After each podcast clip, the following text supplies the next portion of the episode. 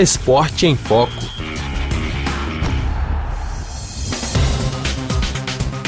São 21 modalidades que garantem vaga direta para Paris 2024. 12 disciplinas que valem pontos ou índices como a natação e o atletismo, e 244 vagas olímpicas no total. Este é o PAN com a maior delegação brasileira da história dos Jogos. Ao todo, são cerca de mil integrantes, entre eles mais de 600 atletas distribuídos em 54 modalidades que serão disputadas de 20 de outubro a 5 de novembro em Santiago, no Chile. Para o diretor-geral do Comitê Olímpico do Brasil, Rodrigo Sampaio, a expectativa para este PAN, que começa oficialmente neste fim de semana, é muito alta.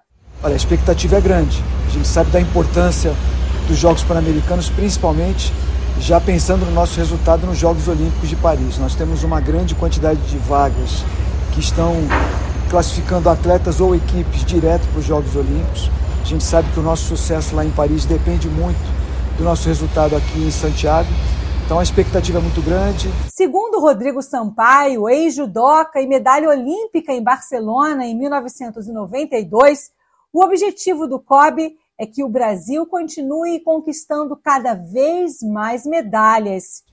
Nós sempre queremos fazer hoje melhor do que fizemos ontem. Uh, o resultado de Lima foi um resultado uh, sensacional o sarrafo de resultados aumentou, mas a gente quer fazer melhor, a gente sabe que pode evoluir.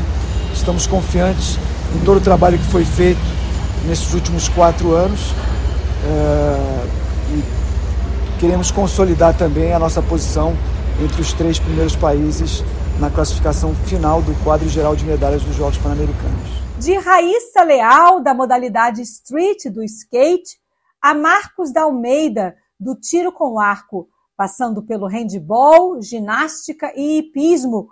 O Brasil tem uma delegação forte nestes Jogos e com chances de mais medalhas do que as conquistadas em Lima, no Peru, quatro anos atrás.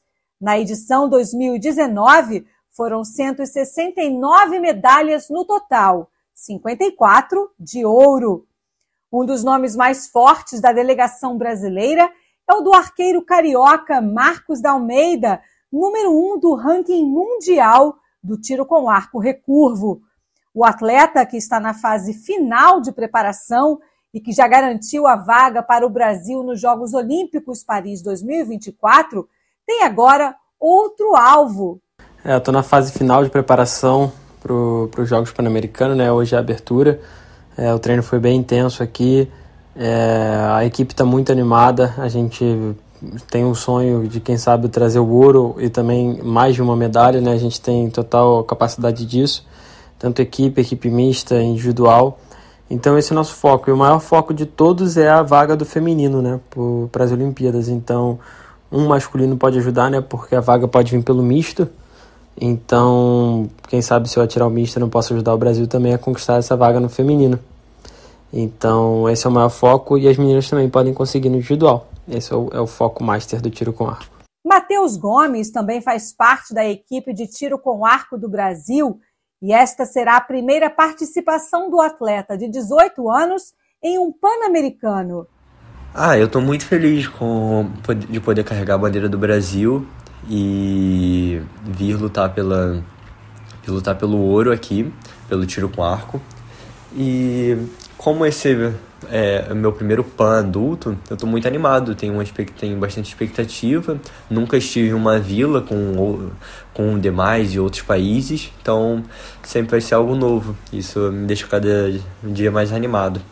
Eu, eu gosto do que eu faço e isso sempre me motiva. Luciana Quaresma, de Santiago, Chile para a Rádio França Internacional.